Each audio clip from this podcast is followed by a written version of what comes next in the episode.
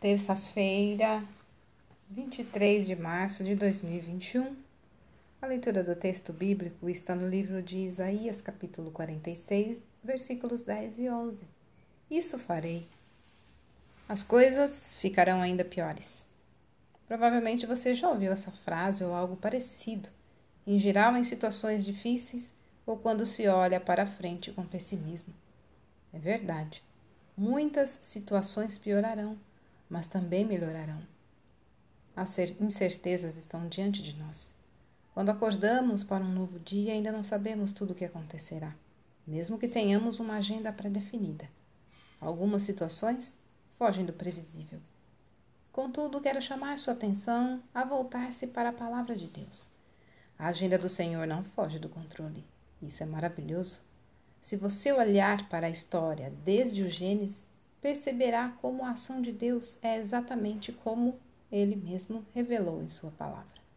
Saber que ele tem ciência de todas as circunstâncias e as governa segundo a sua vontade é animador.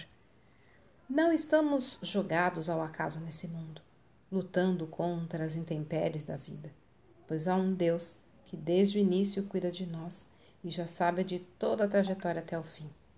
O salmista confirmou teus olhos viram a minha substância ainda sem forma, e no teu livro os dias foram escritos. Sim, todos os dias que me foram ordenados, quando nenhum deles ainda havia. Saber que nossa história neste mundo tem um início e um fim deve nos levar a olhar com seriedade para a palavra de Deus. Se Ele fará tudo o que disse, não podemos viver de qualquer jeito e pensar que lá no fim tudo ficará bem. Em João 14,6, Jesus disse: Eu sou o caminho, a verdade e a vida. Ninguém chega ao Pai a não ser por mim. E será exatamente assim, porque Deus o falou. Não se, não se chega ao Senhor por atalhos, mas somente por Jesus. Se você vive em seus próprios caminhos, coisas com certeza piorarão. Mas se está vivendo nesse caminho chamado Jesus, nem as imprevisibilidades da vida podem lhe tirar a alegria do futuro. Olha, nesse mundo tudo passa, mas a palavra de Deus permanece sempre a mesma e se cumprirá.